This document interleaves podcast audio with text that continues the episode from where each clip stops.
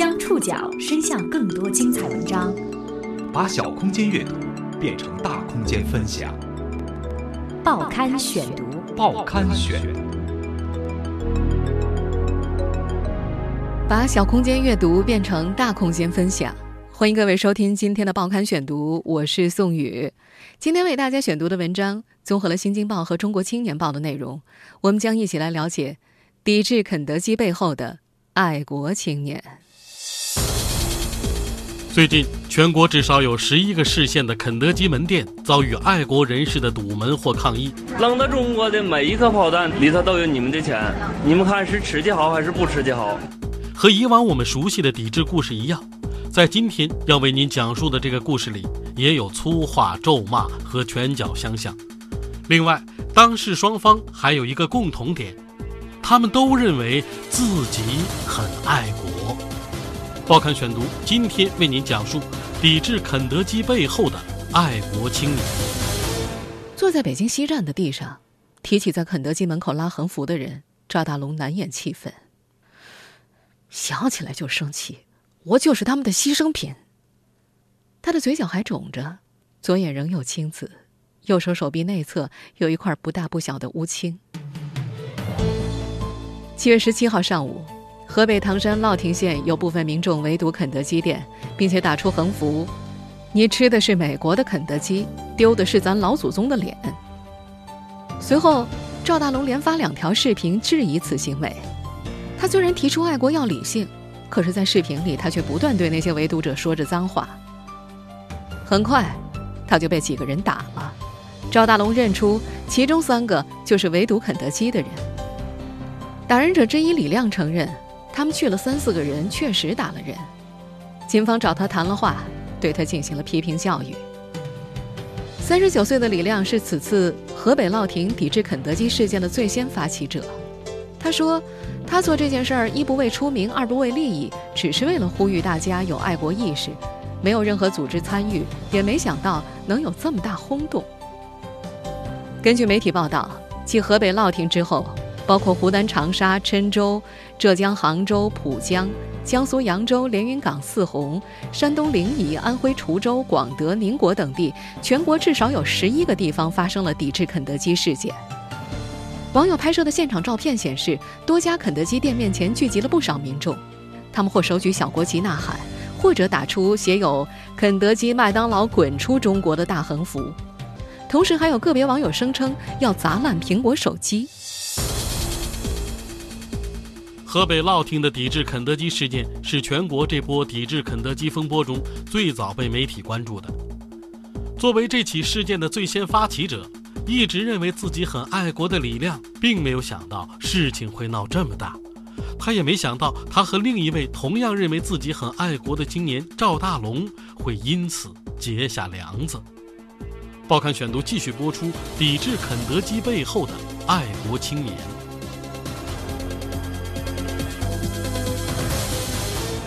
为啥要吃他们的东西？作为这年轻的人，有点爱国的意识没有？如果不吃这个东西，会不会死？我们现在听到的声音出自一则在网上广为流传的视频。视频里，一名河北口音的男子在肯德基门前拦住了三名青年男子，问三人是否知道南海仲裁案。一名白衣少年点头之后，这位男子随后表示：“肯德基是美国货，吃肯德基就是给美国造炮弹。”劝三名青年像个中国老爷们儿。打仗的话，扔到中国的每一颗炮弹都有你们赞助的，里头都有你们的钱。你们看是吃的好还是不吃的好？中国有的是好吃的，为啥要吃他们的东西？我倒这么简单的一说，你们看还是吃还是不吃？你们哥几个表个态吧。三名青年面面相觑，最终在其劝说下离开。视频中劝人的那位便是李亮。七月十七号不是他第一天在这儿抵制肯德基了。据他本人描述，七月十六号他就已经站到了肯德基门口劝顾客能不吃就别吃了。当时抵制的只有他一个，但后来越来越多的人进入了队伍，他们买了国旗唱国歌，李亮也拉出了那个“你吃的是美国的肯德基，丢的是咱老祖宗的脸”的横幅。多名目击者也记得，七月十七号乐亭这家肯德基门口的人多了起来。门口插了三面大国旗，好多人手里拿着小国旗，五六十个人的样子，有年轻的，也有上岁数的，还有一个参加过抗美援朝的七十岁的老人在那儿讲抗美援朝的故事。抵制者打着横幅标语，响应的人们在横幅上签写名字，横幅都签满了。那天晚上一直到十点多人才散去。在肯德基对面一家小卖部的员工记得，现场并没有暴力行为，只是唱了国歌。而李亮记得，当时现场有几个年轻人把自己的苹果手机拿来砸了。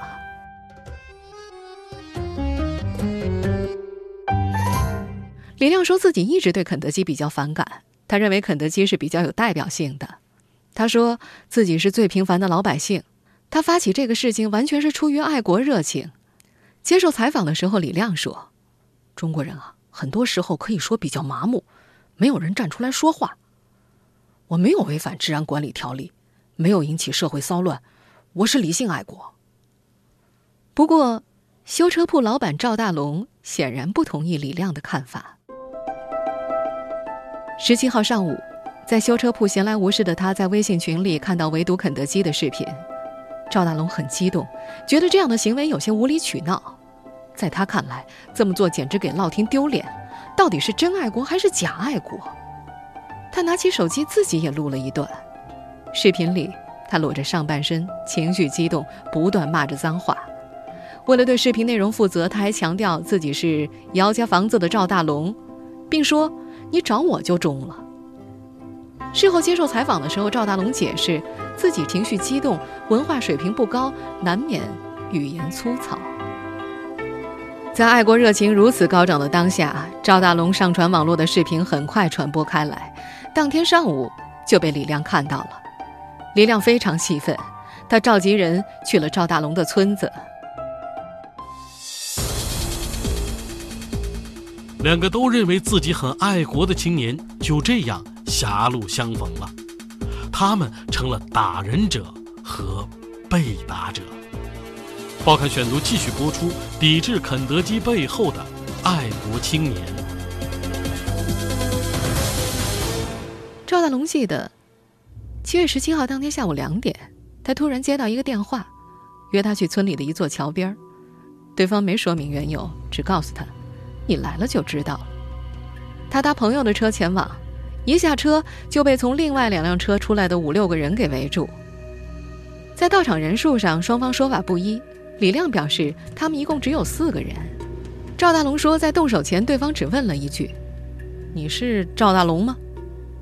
他想逃，对方一下子摁住了他的脖子，紧接着对他拳打脚踢，还有一位女性用高跟鞋踹他。整个过程大概持续了二十分钟左右。在打人一方拍摄的视频里。赵大龙被人摁在地上，脸紧紧地贴在泥地上。一个穿着黑灰色 T 恤的男子将赵大龙的脸强行扭向摄像机。整个过程当中，赵大龙一直没有说话，也没有反抗。他的手机也被对方拿去，删去了所有的微信聊天和视频记录之后，摔在了田里。对前去采访的记者，赵大龙说：“我不能反抗，不能让人家看笑话。两个爱国的人在斗。”他觉得这是法治社会，打人者会受到应有的法律制裁。结束之后，打人者开着两辆车离开。拥有一家修车铺的赵大龙清楚的记得，对方开的是两辆日本丰田车。他捡起被摔在地上的手机，擦干净，发现还能用，便报了警，去派出所做笔录。在派出所，他向警察申辩。我只是骂非理性的爱国行为，我没有指名道姓，也没有违法，不过是看不过去发两句牢骚。在接受采访的时候，赵大龙仍然有些激动。他觉得，如果根据是否吃肯德基来评价爱国与否，那他一定是最爱国的。面对来访的记者，这个文化程度不高的修车部老板似乎又变得很理性。你要相信国家，相信领导人。这样做只能制造麻烦。如果人人都不理性，都当梁山好汉，那社会就坏了。爱国无罪，不能成为违法行为的借口。他认为，围堵行为本身是违法的，不过，如果有合法的抵制活动，他也愿意参加。他还对记者说：“爱国是把自己的事情做好，把孩子教育好。国外有肯德基，我们也可以自己创一个品牌嘛。”今年三十五岁的赵大龙从来没有吃过肯德基，也不清楚里面究竟卖些什么。不过他相信肯德基在中国已经本土化了。但是。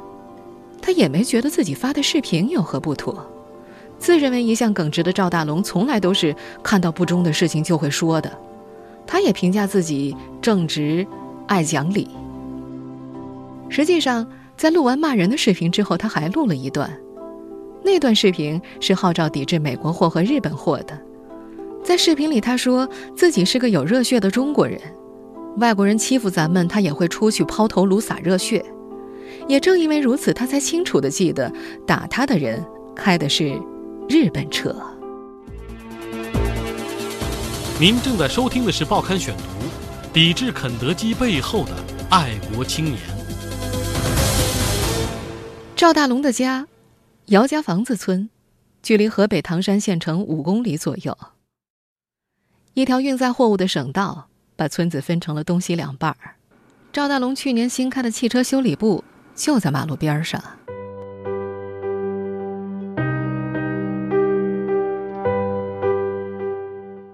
他出生在一个农民家庭，父亲当过兵，每天晚上都会看新闻联播。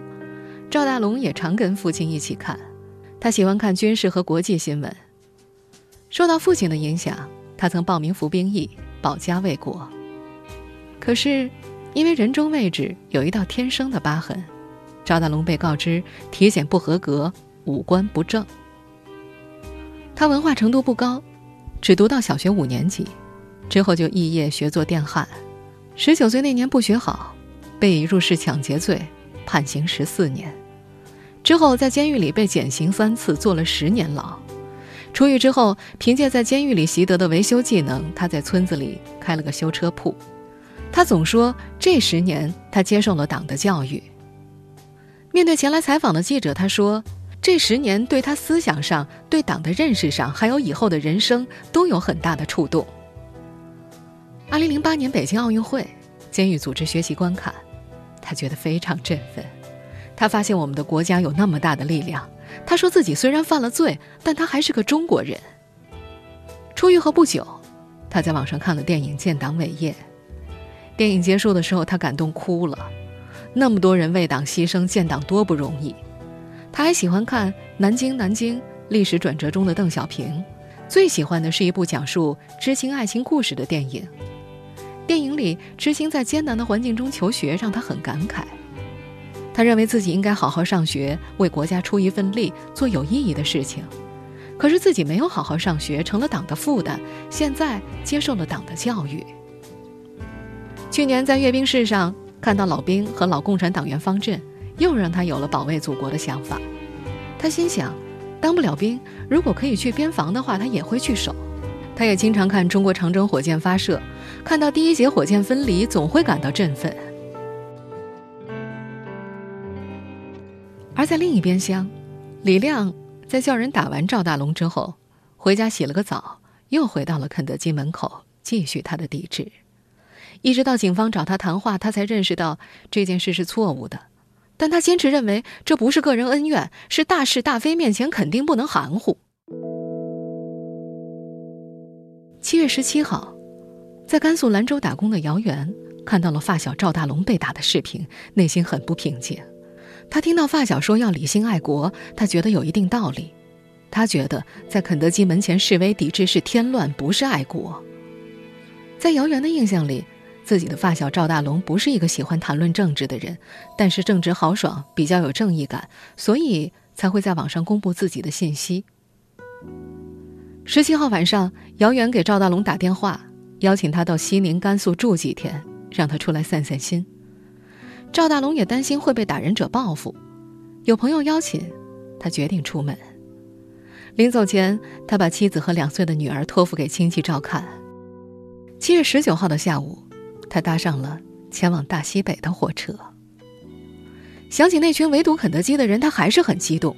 他无法相信那群看热闹的人不知道围堵行为是违法的。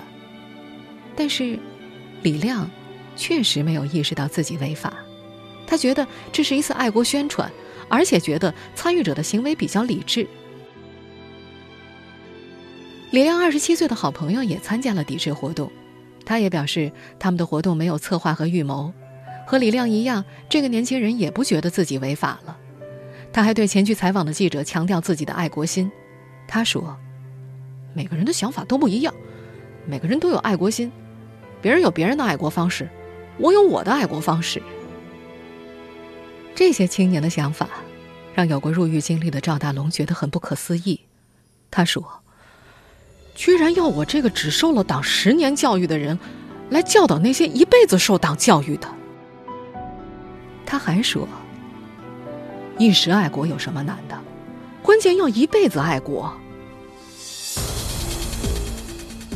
河北乐亭的抵制活动并非孤立，这些天以爱国为名的抵制肯德基已在十几个城市上演。这场抵制活动也不仅仅针对肯德基，菲律宾芒果干、美国货、日本货都上了抵制名单。但是，抵制是爱国的最佳选择吗？报刊选读继续播出：抵制肯德基背后的爱国青年。抵制是个很容易让人心潮澎湃的词。实际上，抵制活动几乎穿插于整个中国近现代史。早在一九一五年，为了抗议日本强加于中国的二十一条，不少爱国人士提出抵制日货。并且得到了社会的积极响应。如今，南海仲裁闹剧之后，从抵制菲律宾芒果干到抵制肯德基、抵制日货美货，抵制者们一次次的通过这些抵制运动表达自己的爱国情绪。一个世纪以前，中国是一个积贫积弱的农业国，是列强践踏欺凌的对象。国际体系里没有为中国留出应有的位置，在那样一个时期，抵制运动是爱国情绪少有的出口。在五四运动前后，参与抵制日货的国人，为了在国际上发出中国微弱的呐喊，承受了生活不便与经济损失，这既是悲壮之举，也是无奈之举。然而，在今天，中国已经成为世界第二大经济体。拥有巨大的对发达国家贸易顺差，是世界经贸合作的主要参与者。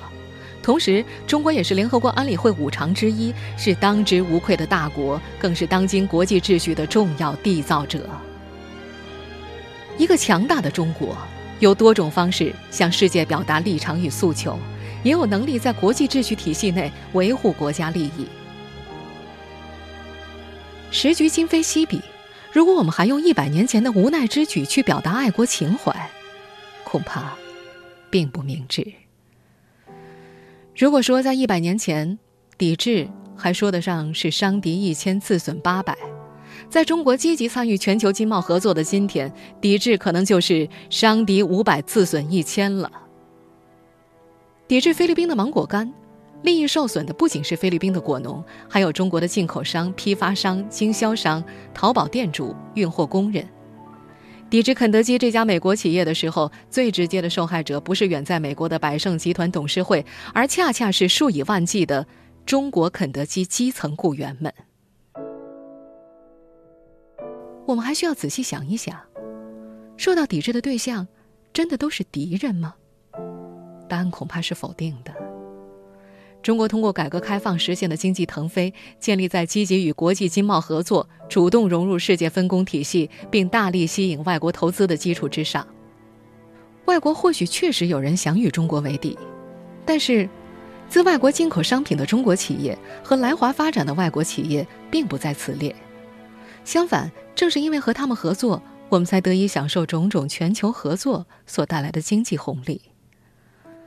盲目抵制外国企业，并不能够让祖国更加强盛有力，反而有可能会损害到我们自己同胞的利益，并且为中国的投资环境带来不好的名声，甚至把本来是朋友的人变成了敌人，影响中国经济的长远发展。抵制运动的出发点是爱国，爱国无罪，是抵制者们最常挂在嘴边的口号。爱国当然是好事，但是好的出发点却不一定会带来好的结果。抵制者对祖国的一腔热诚当然值得认同，但是如果这种热诚不能够以理性的方式表达，而流于盲从和粗暴，那么只会起到相反的效果。盲目抵制或许能够让一些人逞心头之快，却可能招致不必要的后果。爱国是一种朴素的好品质，但是还有一种可贵而稀少的品质，那就是理性。理性并不是人人都有的。在强烈的情绪冲动之下还保有理性，那更加是难上加难。但越是如此，我们就越有必要强调理性爱国的重要意义，以防好心办出坏事。这样的事情在以前发生过，未来同样有发生的风险，必须要防微杜渐。这次发生在多地的抵制肯德基事件，以及一连串的滋扰经营场所和顾客的闹剧，虽然荒诞，却并不让人陌生。它与此前一些特殊事件背景下的非理性行为都偏离了正常的爱国情绪表达范围。在法理上，这些行为已经触及到了社会治安和他人权益的底线。就爱国情感表达而言，这些极端之举非但不能提升国民的爱国认知，反而会助长社会的暴力气氛。表达爱国情感，是一国国民再正常不过的朴素行为，但是。任何一项活动，如果突破了法律底线，都将失去正义的支撑，爱国主义表达也不例外。任何爱国主义，都应该根植于对本民族同胞的热爱。打着爱国的横幅走上街头，却以非理性的方式行伤害同胞之事；生活在全球化时代，却以是否使用他国产品来作为判断是否爱国的标准。种种矛盾行为的逻辑和思维之物，已经暴露无遗了。在我们这个法治社会，一个人或一个群体的爱国情感表达，它的底线是要尊重法律和他人的权利边界。任何逾越这一底线的做法，本质上都只能是伪爱国，是对正常爱国情感的一种亵渎。当然，只要在不违反法律的前提之下。你抵制任何东西，都是自由的。但是，与抵制相比，还有很多更好的、更合理的爱国表达方式。而抵制，不是爱国的最佳选择。爱国需要的不仅仅是无处安放的热情，也需要理性的头脑和包容的心灵。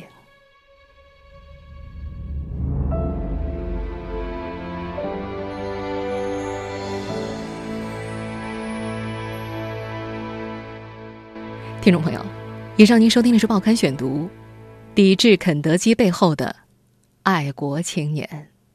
我是宋宇，感谢各位的收听。今天节目内容综合了《新京报》和《中国青年报》的报道。收听节目复播，您可以关注《报刊选读》的公众微信号，我们的微信号码是“报刊选读”拼音全拼，或者登录在南京 APP、喜马拉雅 FM、网易云音乐。我们下次节目时间再见。